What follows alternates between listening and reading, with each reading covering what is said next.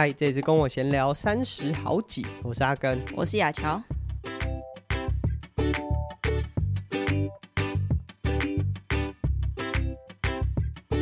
本集的节目，我们的干爹要和大家分享滋补强身的选择。十二月啊，大家可能身体的状况都会变得比较低落，就是会进入到一个感冒的循环。就是在 Ironman 七十点三结束的时候啊，身体就差点停机。然后这个真的是一个循环，就可能不管是亚乔先，还是我先，还是小朋友先，最后都会变成是全家一起服务，就是全家中奖。那其实通常到这个季节，如果你还是住在家中。就是像我妈以前也会煮个鸡汤，雅乔现在变妈妈，她也会煮鸡汤，可是真的备料蛮不方便的。对对啊，就是呃食材啊，准备这些东西太麻烦了。所以我们今天要和大家分享纯练营养研究室的低基精。那纯练我觉得最特别的就是它所有的食材，无论是鸡的来源，嗯，或者是在处理上面，就没有什么过多的添加物，所以在食安上没有。没有没有顾虑啊。那我们这次拿到的是黄金险低基金。对啊，其实我以前有买过险金给徐亚乔，嗯，啊，他都会说你以后不要再买了，因为他不太喜欢那个味道。嗯、就是以前我会想说啊，在学校像以前大学准备体表，对不对？就是都很晚睡，我想说险金有助于。肝的养护，呃，好像是有帮助，但是他就会叫我说，呃，你下次不要再买了。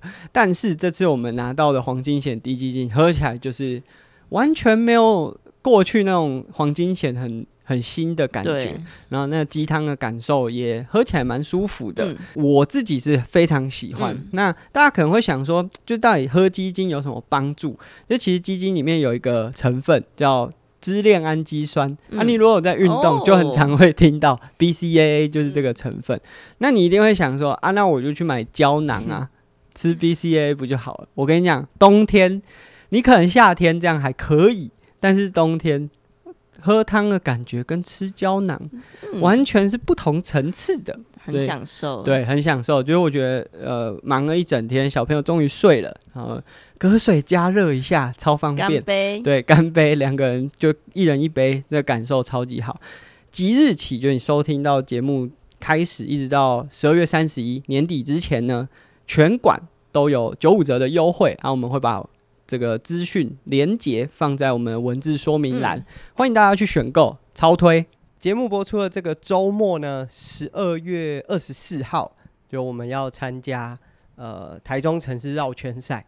那其实就是我们我和雅乔就是会轮流一一周一一次，就是呃例如说单数周是我，双数周是雅乔。啊，其实我只去目前只去过一次。他们白天哎没有，不是白天，天都还没亮，就是还是、嗯、呃天黑的状态，因为大家都是要上班，对，就是会很早，多早？五点半就集合，对，五点半集合，所以代表如果我们要出门，起床出门，大概五点要开始骑到集合点，嗯，所以大概整个训练结束会在七点，七点前，七点前，对，嗯，所以是超级早。那他们都固定会在比赛路线，其实比赛路线就是大概在呃中山医，呃台中中山医学大学的附近，嗯，呃秀泰文心啊，或者是。比较大家熟知的，就迪卡侬附近，嗯，呃，他们会固定早上在那边绕一次三十圈。对，那其实我觉得绕圈呢，啊，当做练习有个好处，就是如果你是能力很强的，嗯，那你就前面多带一点，对，或者是你可以试着做攻击，对。但如果你能力不好，那你就跟，对。如果你能力再不好，哦，有点像游泳。就例如说，我们做十个一百公尺，我可以做两趟休一趟。对，那对能力比较不好，像雅乔你自己是第第一次去骑，你是怎么骑？我第一次其实也不太知道他们骑的路线，或者是说骑的模式是怎么样。所以集合完之后，大家、欸、因为那个路线就在旁边而已，集合点旁边一出去，大家开始骑。我不知道，我想说，哇，不能就是排太后面，不然。开始骑的时候会跟不上，结果啊，马上就开始了。对，我觉得那个感觉，因为其实呃，对于已经在参与这个活动的伙伴来说，他们好像很熟悉。但因为我们第一次去，想说可能骑到集合点，对，会再停一次一次，然后才开始算那个三十圈。结果没有，哎、欸，默默你发现有一个路口经过两次，你才发现说，哦，已经开始了。对，那因为我们对那个路线没有那么熟悉，所以刚开始去就是会，就是你会有一个。紧绷感，就是你身体会要很专注在他们有没有要准备过弯的，对，或者是呃，你看到前面有一个十字路口，哦，这个是他们要直接过吗？还是要左右转弯？那其实这个路线它就是在一个从化区里面，对呃，目前还没有盖房子，嗯，不过其实就是这也是自行车推广的一个困境啊，就是台中以前也有蛮多这样的路线，像高铁绕圈，它在七十四线底下还没有。呃，这么多车流量的时候，有在那边绕圈过。那现在是在这个秀泰文心的附近，呃，应该是十四期还是十十三十三期，就是台中十三期。那未来都会是一个呃建筑就是预售屋的热点呐，嗯、所以其实呃很有可能就是在两年三年的地方就就算不是两三年，嗯、就是它不会不太可能变成是一个长久呃留着的场地。甚至包含像我们在绕老外领道，对、嗯，最近也有说，就是被呃规划是工业区之后，就会变成是盖厂房啊，所以这是比较可惜。那总之，那你去骑的时候，你自己的骑法是怎么样？就是扣除呃熟悉这个路线。嗯，我第一次去骑的时候，其实我是想说，我就跟嘛，但是我其实也不知道到底骑了几圈。那呃，前面的阶段其实跟的蛮辛苦的，因为他们过弯都非常的流畅，而且呃都知道什么时候要转啊，或者是什么时候该做什么事情。嗯，那慢慢的可能快结束的时候，我才比较抓得到这种呃什么时候转弯，然后什么时候该加速的方法。那第二次，其实我总共参加了两次。嗯，第二次去的时候，刚开始骑我就觉得蛮舒服的哦，嗯、感觉啊有上限了。对啊，其实我觉得绕圈赛就是这样，你要有个肌肉记忆，嗯，就是你知道说，呃，这个地方过弯，所以我其实绕了几次之后，你会知道可能在某个区块就弯比较多的时候，你会有比较多加减速的需求，那你要减少刹车，然后要呃增加你过出弯之后。加速的那个速度，对，那这个是我觉得玩绕圈蛮有趣的。嗯、那另外我觉得就是刚才有讲说，能力好的你可以去前面带，对，能力不好啊，就算你没有办法一次跟完三十圈，你可以以八圈为一个单位，嗯、然后休两圈，然后再加入。那其实我觉得还是有一定的训练效果。所以这个我觉得相较于就是你去出去一趟啊，骑个一百公里。那万一你二十公里就掉了，哇，那压力真的超大。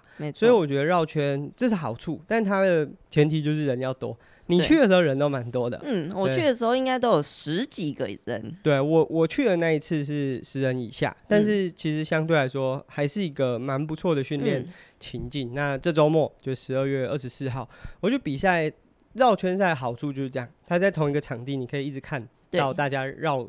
绕行，而且你可以很了解现在的情况是怎么样。对对对，那从早上可能有呃市民组啊、嗯、女生啊，那我自己是报了精英组，我自己是有点紧张，所以如果大家有兴趣，就欢迎来到现场。啊，如果你有参赛的话，也欢迎来打个招呼。然后这是这周末我们会有的，呃，下个周就是节目播出的这个周末我们会有的比赛。那其实这次绕圈赛，我觉得骑新车登场。我最近，如果大家有就追踪我自己的社群，就会发现哦，超卖超多东西。因为呃，其实我呃已经有两年的时间是没有单车的品牌赞助商。那、嗯、不是说不想要，而、啊、只是说、哦、我就没有参与什么比赛。嗯，干嘛拿器材？那我跟之前的就是前一个合作的品牌就 Specialized，我跟 Specialized 合作是一直到我进公司上班，嗯、那就会。你进公司上班又还是大使，很好，好像蛮怪的，所以就是进公司之后就没有。但就是我跟公司的同事，就是我离职之后，他们就变我前同事嘛。那也觉得说，其实这些东西收回去之后，没有太多实质的效用。嗯，就对公司行销来说，其实只是增加一个仓储的负担。对，就是例如说像 Specialized，现在 Tarmac 就是最经典的车款 Tarmac 是 SL 八。嗯。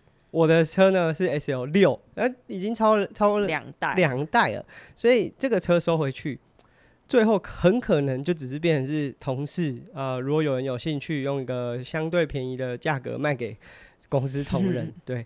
那呃，当然我必须在前面先讲，就是把车收回去这件事情呢，是呃亚太区就整个亚洲区大使合约就是这么定定的，嗯，就是它就规定说合约期满车子会收回去。我想也是便于管理，避免说呃大使合约结束，因为我是相对合作久的，所以才会变成是拿就这台车已经变成是很旧的，嗯嗯嗯，但是有些啊可能合作一年就。不欢而散啊！那他如果把车子用贱价卖出去，可能也会影响到品牌。对，这我可以理解。但是当这一次要把车子收回去的时候，我们不是抱怨，我只是觉得蛮可惜的。因为我自己经历过，可能四到五个不同的品牌商，有一半会把车子收回去，嗯、那有一半会呃，就是把车子留给我们。对，那比较大家有印象的就是 Dare，因为 Dare 在我身上。呃，就好多车，我在光是我，因为亚乔后来也变成 Dare 的合作伙伴，那我们两个加起来应该有五台车，嗯嗯，所以车子数量超多。那其实我们拿到新合约之后，我也不可能再去骑 Dare 的车子，所以我们就会把这个车子提供给青少年的选手。那虽然说这已经，也许对他们来说拿到的时候已经不是 Dare 现在最新款或者是最新科技的车子。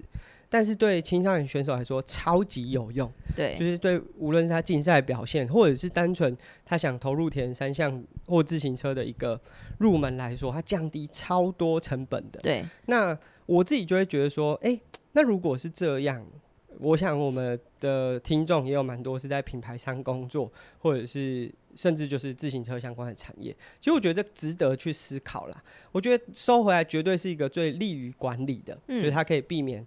产品流通到市面上有个贱价，然后影响品牌的形象。可是如果有更好的方法，如果你只是担心我这个车子的流向，诶、欸，其实我们可以用一个更公开的，就是我们好聚好散，就是我们在合约结束的时候，我们就是发个贴文，甚至有一个更公开的行程，然后分享说我们把这个车子更有效用的延续给青少年的选手。嗯嗯、哦，我觉得这个会是一个很好的方式。就只是一个建议啊，那对我来说其实更没差，因为无论有没有留给我，我也不能再骑，我也不会再骑，嗯、所以我只是觉得说，如果大家有去思考到这点的话，其实台湾有超多这样子的案例。我们讲的只是自行车，有些品牌会把器材收回去，可是我也有看过，例如说制作运动用品，就是服饰的，嗯，哇，做了一批滞销了，然后就销毁，因为他担心这个产品流到市面之后会影响价格。可是其实真的有很可惜，对啊，真的蛮可惜的。其实我觉得很简单的方式，就是也许你在这个衣服上加印一个什么样的 give a, give away 的 logo，或者是一个特式的，就是稍微再做一点巧思，它是可以让更多资源就是回馈到基层的。嗯，那我想基层也一直都很缺资源，嗯嗯嗯，就是扣除掉一些我们。可以看听得到的，嗯，弱势团体之外，嗯、其实有很多团体，他其实没有到弱势，但他还是很缺资源。欸、那我我想起来有一件事情，就是其实以前我们在呃田公司工作的时候，呃赛事结束不是还会剩很多泳帽嘛？嗯，但是他们其实是不知道要。怎么把那个泳帽处理掉？嗯、那我那时候还在学校服务的时候，我就收到一批是铁人公司 Ironman 其实对对对对对泳帽，那提供给我们呃校队的小朋友可以去做使用。对，那泳帽对他们来说训练的时候就非常好用，而且还细胶的、嗯。而且我觉得这也、嗯、也就是呃，我们现在讲的是泳帽，就是任何一个产品其实它都有它的。背后的逻辑和脉络可以去做分享，嗯、例如说泳帽，有些小朋友就是他的养护观念没有那么好，嗯、泳帽都戴到发霉了，没错，然后再戴到头上，其实对头皮的健康是有很大的影响。嗯、那这是就可以变成是一个延伸的贴文去和大家分享，或者是风镜，就现在大家我们如果是有收听我们的听众，可能对于风镜来说就是一个呃。fashion，然后外观上，呃、对，嗯、但是对青少年选手，他一天要在太阳底下这么长的时间，其实是很重要的一个配件。嗯、而且，其实大家知道吗？就是风镜会有寿命的，嗯、就是三年过后，因为镜片是透过药水或涂层去让它有抗 UV 的效果。它过了一定的年限之后，其实它的抗 UV 的效果会下降。但是因为它有就是。镜面的颜色嘛，对，所以你还是会让瞳孔在戴上这个眼镜之后放大。反而会更危险。嗯，所以其实我觉得任何一项产品，包含排汗衫，包含什么东西，鞋子，其实它都可以值得去在。也许你有很多过剩的这些资源，嗯、尤其是现在大家的消费行为真的，我觉得有点过度消费。嗯、虽然我自己是很多品牌的，不管是合作伙伴，有时候会需要推广，要求大家去购买东西，可是真的有很多消费行为是过剩。那有时候品牌商也会过度的预期这些产品的制作。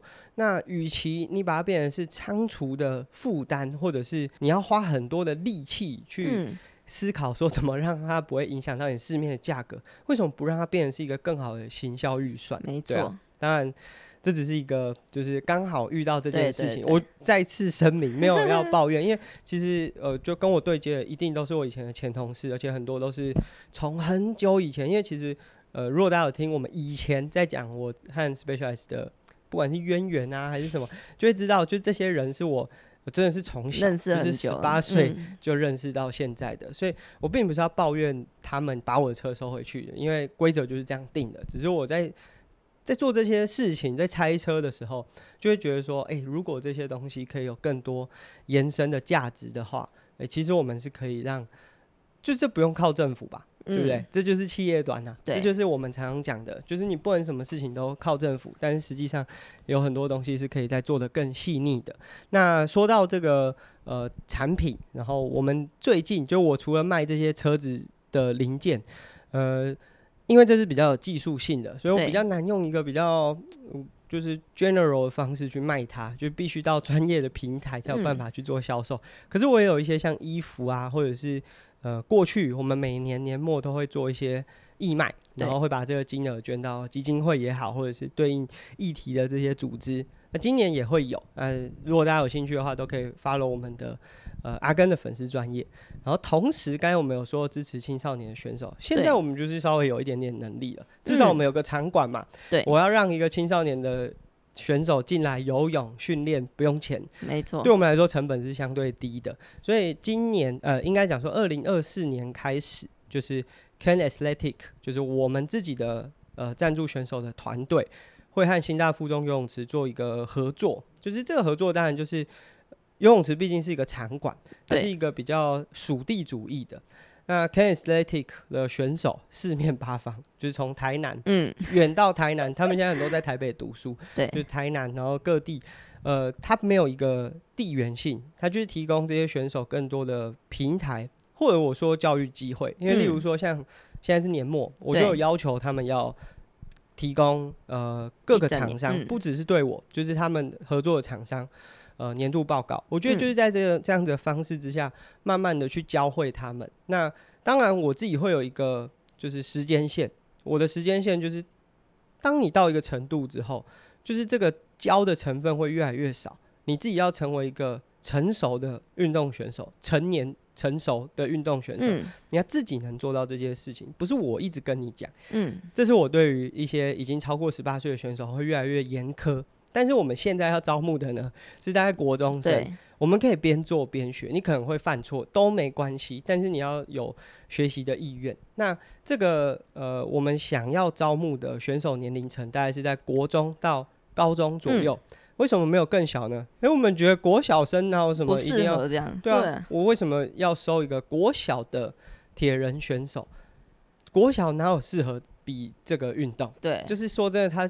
他当然很适合去参加一些小铁人，但他不适合把这个运动当做是他以后都要一直从事下去的。嗯、他应该是更广广泛去涉猎，对，对。所以，我们没有国小，甚至国中，我们也不是国中一年级。我目前设定的年龄是十五岁以上，嗯、所以已经是国二，可能下学期国三，嗯，这样子的年龄层。那我们会有第一个，就有点像学测结束的书面审查。你要给我你的企划书，有点像简介你自己和你接下来的规划。然后我们会设定一个低标，嗯，游泳和跑步。游泳的话会是四百公尺，因为它的距离会蛮接近，就是铁人三项要比赛的距离。对，呃，比较耐力导向的一个距离。但是以四百来说，你也不能太没有速度。对，那跑步的话是一千六百公尺。呃，我们就这两项。那为什么没有骑车呢？因为骑车的门槛有点高。而且甚至器材会直接影响到你的成绩表现。对，而且我蛮有自信，就如果你的骑车很烂，嗯，但是你加入到我们的团队，然后能够按表操课的话，你的骑车就会有进步。就如果你的刚才前两项都有一个基底，你进来你的骑车不会烂到哪里去。看大家可以看那个江点佑，但他很认真啊。对啊，当然，呃，这个其实也是我们呃更长期在关注一个选手的时候会去在意的，因为我们在看这些选手，我可能招进来，他有很好的书面审查资料，前测也很不错。可是呢，他没有办法一直维持良好的训练状态，或者在心态上就是有点没有那么呃专注在他想做的这件事情。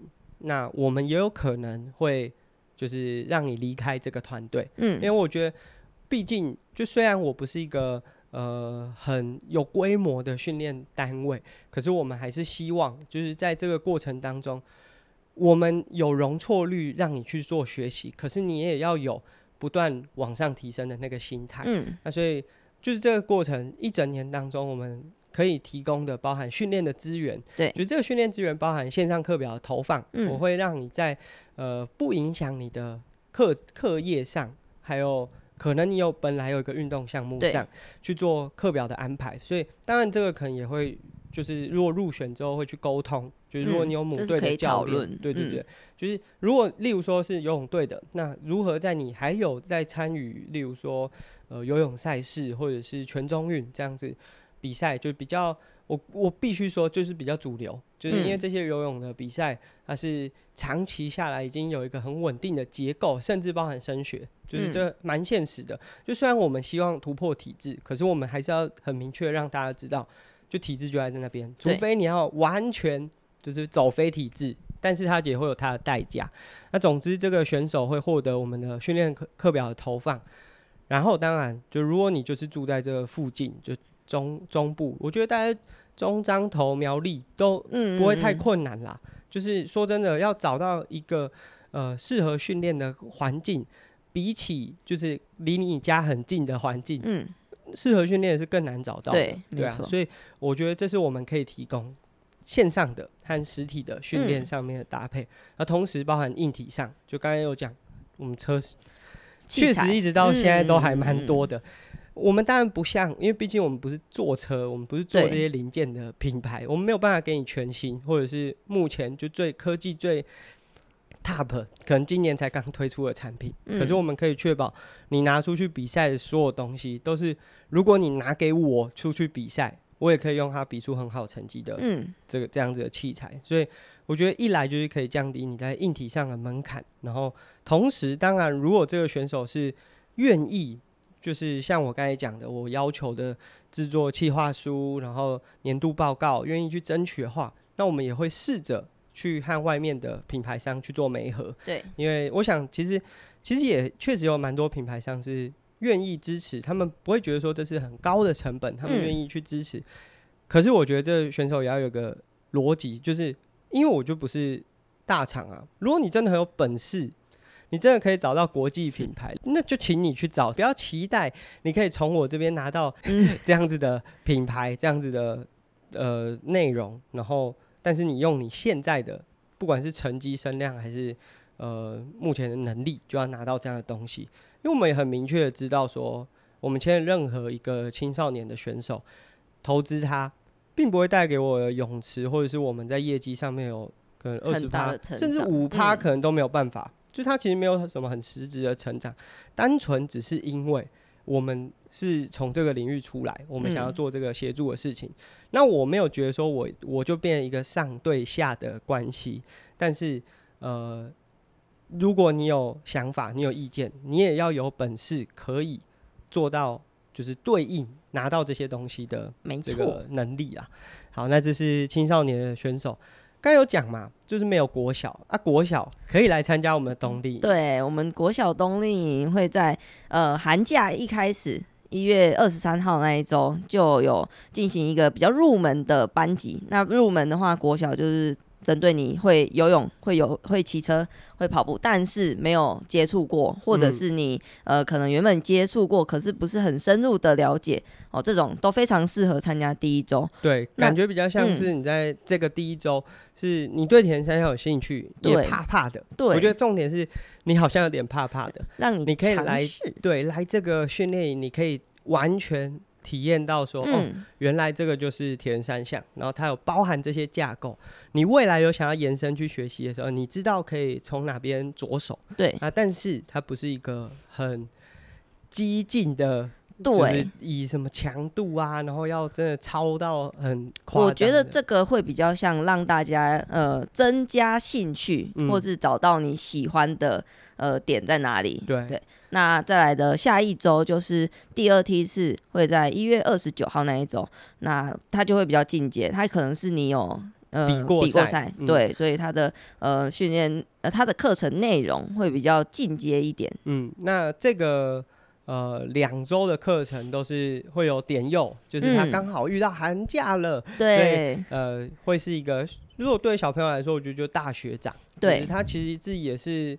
呃，自己练开始的，嗯、他不是，他当然是游泳队出身，可是他不是铁人三项专长，就是单纯是因为自己有兴趣，嗯、所以我们会，就是当然是我们场内不管我或亚乔或者是呃其他的教练也有可能会在场，但是点佑会是一个呃协助的角色，就是助教，那带着小朋友一起参与这次小铁人的冬令营，嗯、那我觉得就是站在我们的立场。我们真的没有很希望，其实我们真的收到蛮多讯息，就是希望说，哎、欸，有没有就在国小这个年龄层小铁人是很很激进的训练？嗯、其实我们真的没有很想做，因为就不适合，就是对，嗯、好就是这样，就不适合。但如果是冬令营，大家有机会的话，就是我觉得用冬冬令营，大家放假的时候哦，可以有一个更深入的学习，比起你在平常学期间就比较忙碌。可以稍微哎转换一下心态，让我觉得蛮好的。没错，但是要很长期，要我们去做小铁人，然后要当为了让他们比赛可以拿到很好的成绩，我是非常反感的。那今天的主题就是亚乔。来录节目，我们要来和大家分享上一集听众 Q&A 的时候，有听众问到说，铁人的踢水，对，是不是就是滑一下手，踢一下脚？然后我们认认知应该大概就是二拍踢水，对，就是两拍，你滑滑一下的时候踢一下，就是你做完完整的一个对侧 stroke 的时候，脚会各踢一次这样子。但是呢，就是我们常听到，就铁人没有在练踢水，铁人不踢脚的啦。嗯、呃，先不管这个。就结论到底是对还是错？铁人最佳的这个游泳的节奏样貌到底应该要长怎样？你你自己的觉得，或者是因为你以前也是游长距离的，游八百、游千五的，所以你自己觉得像这样子比较长距离的踢水，嗯、应该应该不只是踢水，就整个全貌。对，呃，它跟我们常看到那种五十公尺冲刺差异点会在哪边？嗯，那呃，其实我。如果是以游泳的角度来说的话，当然踢水你就是就算是游八百、一千五，它也不算是一个长的距离，因为游泳选手想要获得好成绩，他当然是呃尽量的让速度能提升嘛。嗯、所以如果他能，因为他上岸没有后面两下。对，如果他拥有那个可以一直持续踢水能力，他为什么？不持续停呢？嗯，哦，所以就算是一千五百公尺的选手，你还是可以看得到他一直踢水的游泳节奏。那可是铁人选手，因为我们要考虑到后面还有骑车跟跑步这两项，所以大家会比较希望在游泳阶段的时候踢水的比例不要那么高。嗯，对，所以呃，大家最常看到的就是两排踢水。嗯，但是我觉得这会因应你可能呃下水之后不同的阶段会有一个不同。阶段节奏的转换不会永远从头到尾都是二排。嗯，那先撇除铁人，这我觉得相对来说是更进阶，嗯、就是呃，也不是说更进阶，就是情境更复杂，嗯、因为它游的是开放水域，然后后面有两项啊，甚至跟人家一起游，嗯、所以情况很复杂。但是如果是以一千五百公尺和八百公尺的游泳和五十公尺的自由式。就是相对来说，就是在游泳比赛里面两个极端的嘛，两者之间游泳啊、呃，我们光以踢脚来说，会有很明显的差异吗？呃，其实如果大家有看过，或者是说你可以马上搜寻游泳比赛的话，那你可以很清楚的看到五十公尺的比赛，它的踢水节奏是非常快速，而且力量是非常大的。那在呃比较中长距离的时候，可能八百、千五这种距离，大家可以看到它的节奏，呃，相对的就不会那么密集，但是他们主要用的就是有点像是巧劲，嗯，这样子，会像比较像鞭子。再往下甩，动作会比较明显。嗯，我自己的感觉是说，说真的，不管是五十公尺还是一千五百公尺，主要如果你是以节式在游的话，嗯、还是以上半身作为主要的动力来源。嗯、但是我如果是比五十公尺，我当然是全力，我有什么全用了，嗯、就算是代偿，对就算是腰这种任何一丝小肌群可以用的，我全用了。嗯、可是长距离的比赛，呃，也不是说不是全用。但是你必须要完美的分配它在每就十五趟一百公尺里面的节奏，所以看起来不会那么暴力。嗯，那当然这是在泳池，就是呃，其实啊，就是这几年的呃八百千五，你会发现踢水越来越快，踢水的比例越来越多，因为他们已经到了一个上肢发展到极限了，嗯、所以他开始踢水的节奏也比起以前在拿。八百、一千五冠军的那些选手，嗯、踢水节奏要更快，当然不到五十公尺冲刺的那个节奏。对，但是我觉得很简单，就是现在的选手的心肺和训练量真的做到已经是，就是他可能上肢发展到极致，所以他开始往其他更多方、嗯、方面去找到他的动力。所以，呃，这、就是在游泳池里面，就是五十公尺，他的踢脚，简单来说就是。虽然不是主要动力来源，但是能用的，它全部拿出来用。那在八百、一千五，虽然现在的节奏越来越快，可是它为了要做配速，所以它看起来不会那么激烈。对，然后相对来说也不会让踢脚变成是一个呃，会让它造成主要体力流失的来源，因为他还是希望他的上肢最大化嘛。对，最大化的去用利用他比较能够推水前进的这些动力。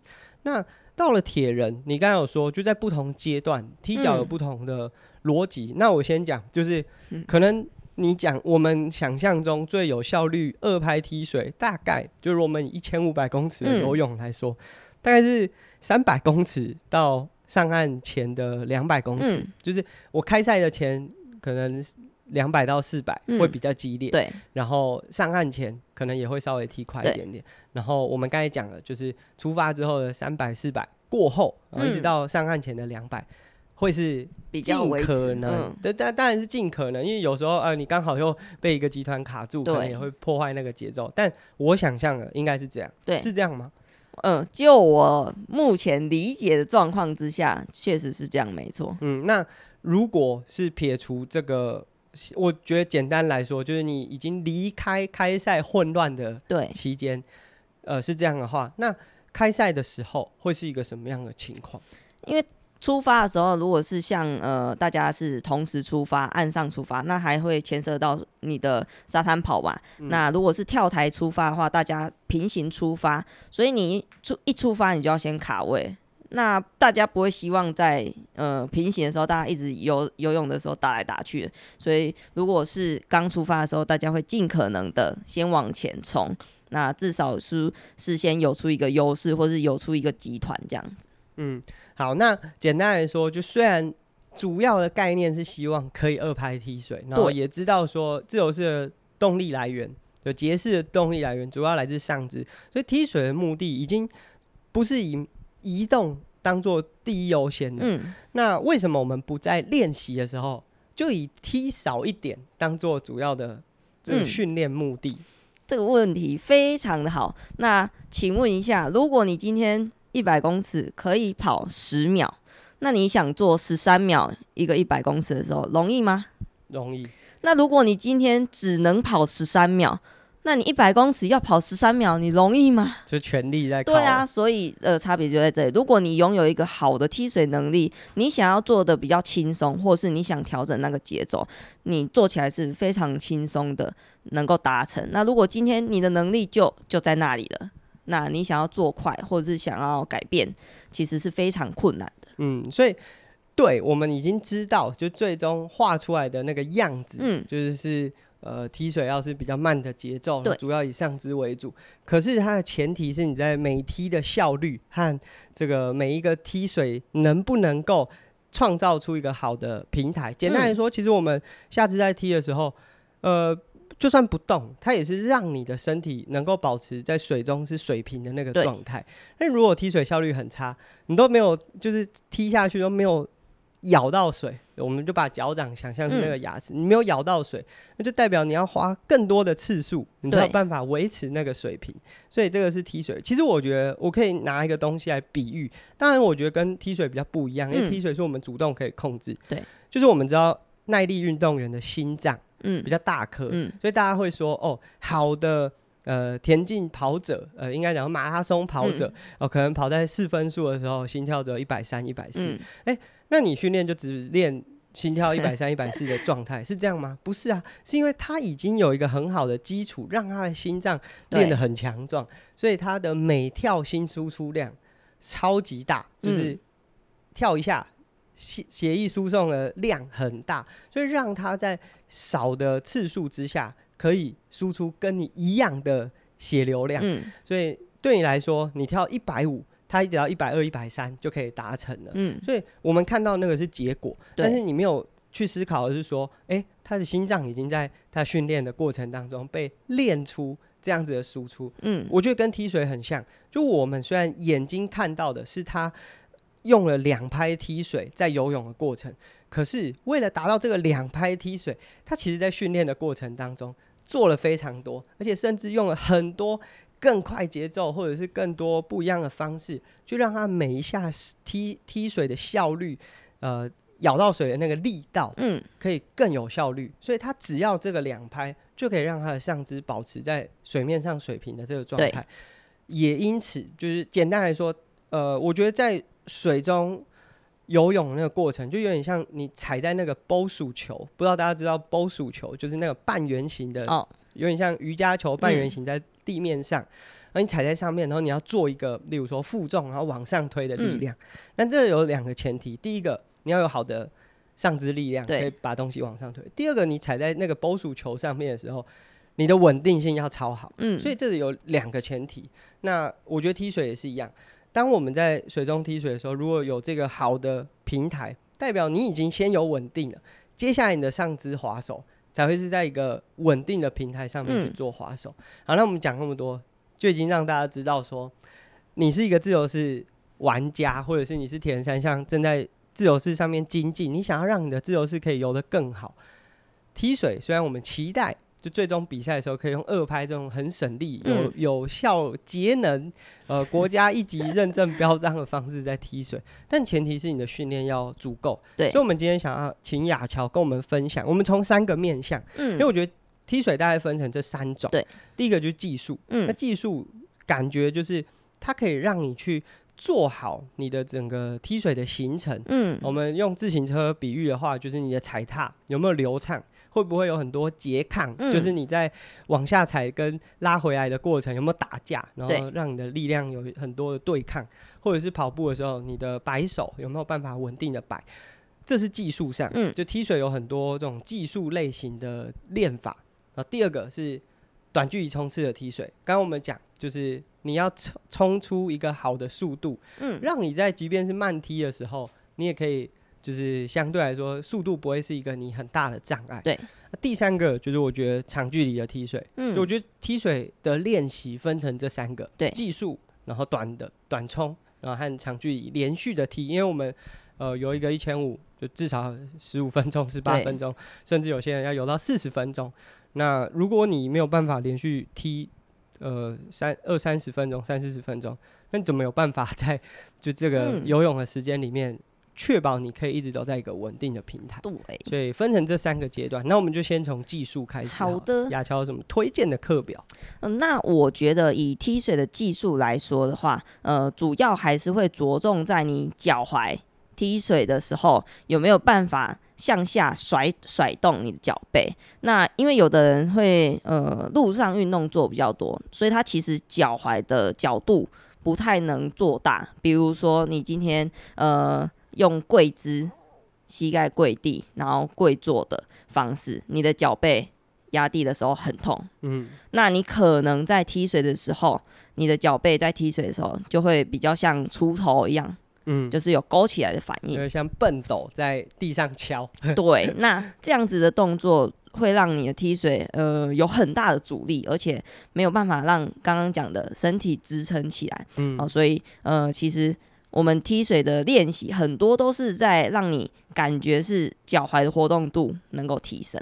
好，那呃，我推荐的第一个动作呢，我觉得可以夹浮球，然后练正常的踢水。嗯，为什么会这样说呢？因为呃，一般我们正常在踢水的时候，你有可能脚的摆动上下呃都是偏比较高的哦，那就是脚背没有往下压到水。那当你夹浮球的时候，你的脚就会被动，一定要向下甩动，嗯、你才会踢得到，才会有踢，要不然你只有拍。在水里摇，对，对，你只会好像摆动这样子。对，所以这个练习可能是像小浮板或者是夹浮球，嗯、你可以夹在高一点，就是靠胯下一点，不要夹太靠大腿，就是可能要夹呃，就是比较胯。呃，到鼠膝部的这个高度，嗯嗯嗯，因为你才会有比较多空间可以摆动，去做下肢的摆动。对，没错。那我觉得这个动作能够有效的让大家初步的去体验你的脚背、脚踝，嗯、哦，需要向下甩动。那当这个动作做完之后，我会建议每个基本动作做完都做呃正常的自由，正常的自由式，让自己的身体。适应一下新的动作的养成，嗯，好，那呃，我觉得这是第一个推荐的技术。技术动作，嗯，那我觉得这没有很难，因为第一个，如果你夹了浮球，你的脚就已经不沉了，对，所以你可以，就我觉得在水中做，就包含划手或者是任何技术，有很多时候很难的点是，你除了要顾你本来要做的那个技术，你还有好多东西是你。例如说，像我们会做单臂划手，然后把手呃高肘在上面，对就是做一个提肩的那个动作啊。可是我就已经没有动力了，我都要沉下去了。所以夹了这个浮球，在做踢水的过程当中，它已经先确保你的下肢不会在这个踢水过程中一直沉。对、嗯，因为有时候如果这个动作，如果你在练这个动作的时候会沉，你会怎么办？你会踢更快，那你就更没有办法去感知脚踝的那个动作。所以我觉得这个夹浮球的动作好像蛮不错的。嗯嗯。其实我猜啦，有很多人教练开那种夹板的练习，脚都有偷踢。其实就大概就是这个动作。你你如果是这样讲哦，选手每个都会偷踢啊，我跟你说。但是我的意思就是说，就这个动作应该大家不会太陌生。对对对，应该相对来说是好做啊。只是呃，如果你在做这个技术练习的时候，可以把感知多一点放在脚踝上。嗯、对，好，哎、欸，这个动作如果要加浮板，我还有一个小建议，就是不要穿太长的泳裤。因为、呃、会很滑，对，会超级滑，所以最好是能让浮球夹在一个没有，有肉的地方，对，有皮 接触的地方。好，这是小提醒。嗯，那第二个动作呢，我会比较推荐你侧身的踢水，嗯，就是身体不同面向的呃踢水。那这个动作也是一样，可以让你比较多感觉是甩动你的脚踝。哦、呃，假设我们现在是整个人面向。呃，右边好了，嗯，那我的脚背就需要再往身体的前侧，嗯，去踢动。嗯、那如果说，呃，你踢动的幅度太小的话，你的身体其实会一直比较容易歪掉。对，嗯、那这个动作除了说练习踢水之外，其实还有你的身体控制，嗯，因为你要控制身体不要往前翻啊，或是往后倒。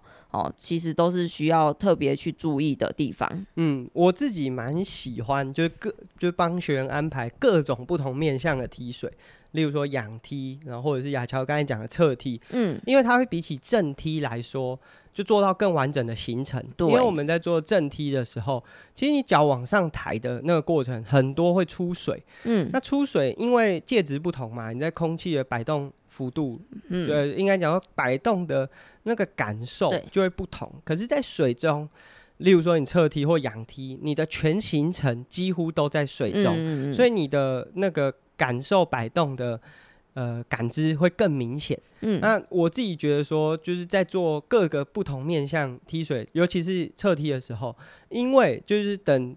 开始要做手脚联合的时候，对，因为我们不是感觉好像你是在一个木板上，然后划那个桨，嗯、就是没错。呃，不知道大家有没有那个小朋友玩具，就转那个发条的，然后一艘船，然后旁边有两个螺旋桨。嗯，我看很多新手在游的时候的感觉很像 这样，哦、真的蛮像，就是他就是呃，所有身体在水上就是这样平的。它也没有沉，可是它就只有这样平的，然后两只手在旁边，就像那个玩具这样子，啪啪啪啪啪啪。那因为没有身体的带动，嗯、所以你就很难做到一个更好的滑手角度，或者是你的滑手行程就会被限制。嗯，那假设你的关节活动度很好，就算了，嗯、因为你的可以。推水可以靠你的关节活动度。可是大家要知道，大部分会做出这个动作的游泳伙伴，就是因为很僵硬，嗯、所以他的关节活动度又不好，好。所以更会限制你的划水行程。所以，呃，在做侧踢的时候，你同时也会做到侧身的这个动作。嗯，就对于接下来，就等到你的踢水要开始进阶到跟手去做搭配的时候，我觉得会是一个很好的帮助。好，好，那这是两个技术，你还有第三个？我还有第三个哇！那今天这要付费吧？啊，请大家点点选 OnlyFans 才 能解锁。没有，好，还是提供给大家。我觉得第三个可以做看看单脚的踢水。嗯，那因为我们刚刚都是双脚一起做嘛，那其实你的单脚。分开做的时候，哇，问题很多就会出现了。嗯、第一个是你会发现，哇，怎么有一只脚不太会动？对，而且摆动幅度完全不同。对，那因为单脚的踢水，呃，顾名思义，它就是只有一只脚在踢嘛。那另外一只脚。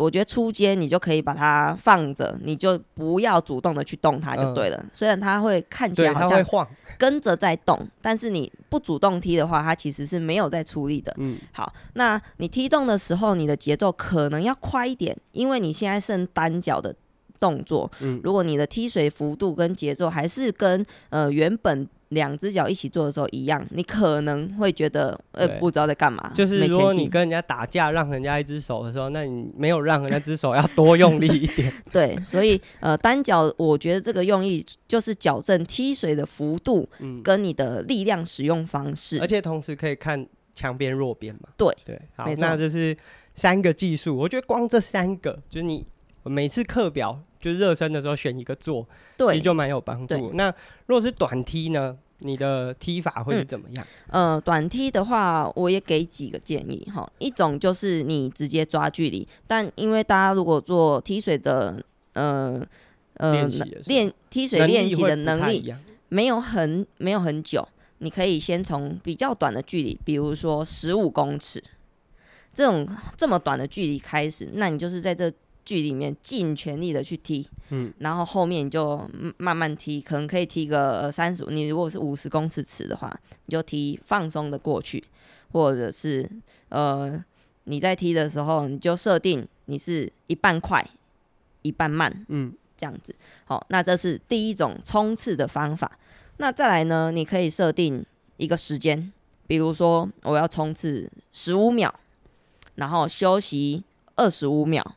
好，那四十秒一趟这样做循环，你就不要管你踢多远，嗯，你在那个秒数之内，你就是尽全力的快速踢水，嗯，然后哎、欸，时间一到你就直接放慢。那你觉得趟数来说，就是毕竟我们铁人就这短距离主要是用来刺激，对，不是当做像呃短距离选手真的是为了要把速度做出来。嗯嗯呃，你觉得趟数一天选手来说，大概做到几趟会是比较适合？因为通常以一般人来说，他不可能排一天就是纯踢水，纯踢水，嗯，所以他一定是也许在热身过后做个脚，然后后面还有主课表，那怎么样去抓一个平衡？我觉得以刺激来说，大概四到六趟这样子的数数量，会对呃可能刚开始想做踢水的人比较友善，嗯。对，大概四到六趟，二十五公尺，或者是说你是冲十五休三十五，反正因为冲刺的距离都不长嘛，对，所以整体来说四到六趟都还 OK。嗯，好，那这是短踢。其实我觉得有个概念，就是尽量不要用距离，因为我觉得距离啊，对于铁人选手踢到后来，就会变成是为了把那个距离吃完，然后做到。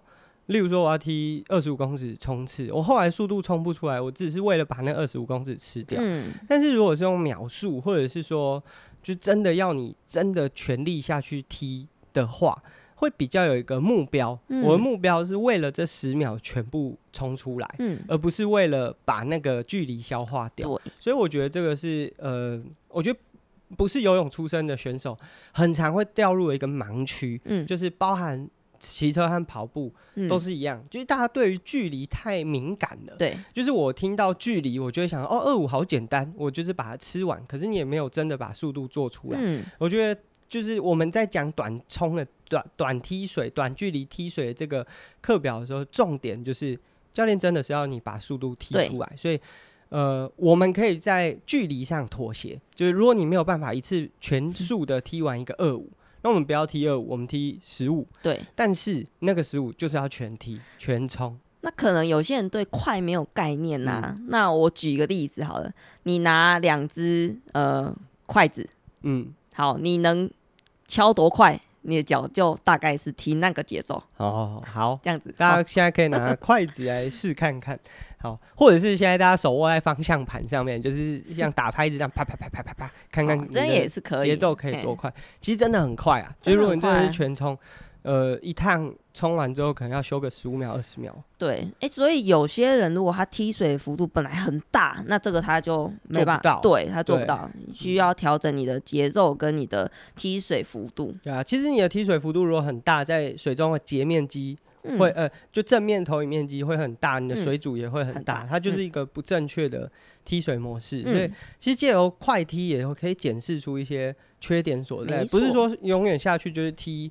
对不对？什么一一千啊，五百啊？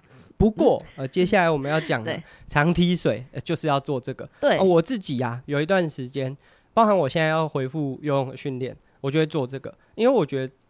还是有一定的帮助，就是虽然说刚才讲了这么多技术和短踢，它可以帮助在呃动作检视或者是速度出来上面，嗯，可是就是我们一开始就讲了天，就是一个游泳时间可能要可能二十分钟以上的运动，游泳这个过程，那你如果都没有办法很自在在水中踢个二十分钟，你怎么期待你在游泳的过程当中对有办法？就这二十分钟游泳是很有效率的。嗯、所以长梯的话，好，以你自己就是过去你有什么样的经验吗？因为我以前有长距离的、啊，但是踢水的呃课表是每天都有，而且每天大概会有呃一千五到两千左右的这种量。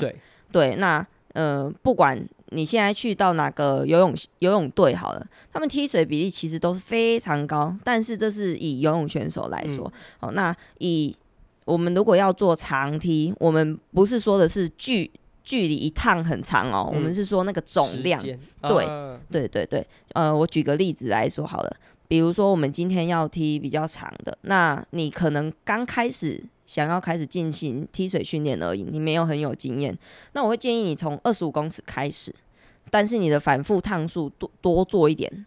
哦，那因为你二十五公尺，你可以比较好的去掌控你的速度。对，对，因为我觉得那个感觉就是，如果你第一趟就抓一个五十，然后你第一趟，因为你你也不知道什么是快，因为踢水大家比较少做，你不知道五十踢水的快是多快，哎、嗯啊，你踢一趟爆了，后面就会游的很辛苦。对，对啊，所以。可以先从二五，然后你说反复的趟数比较多，嗯、对，可以抓个十五。我觉得如果你一开始不太会做，可以真的从八趟或六趟开始，嗯、但是你的它就变成是一个小组，嗯，中间休息少一点。哦、对，那你可能这二十五公尺六趟你做完，直接休一个三十秒，再进行第二组，那就是组间的休息都不要太多，嗯。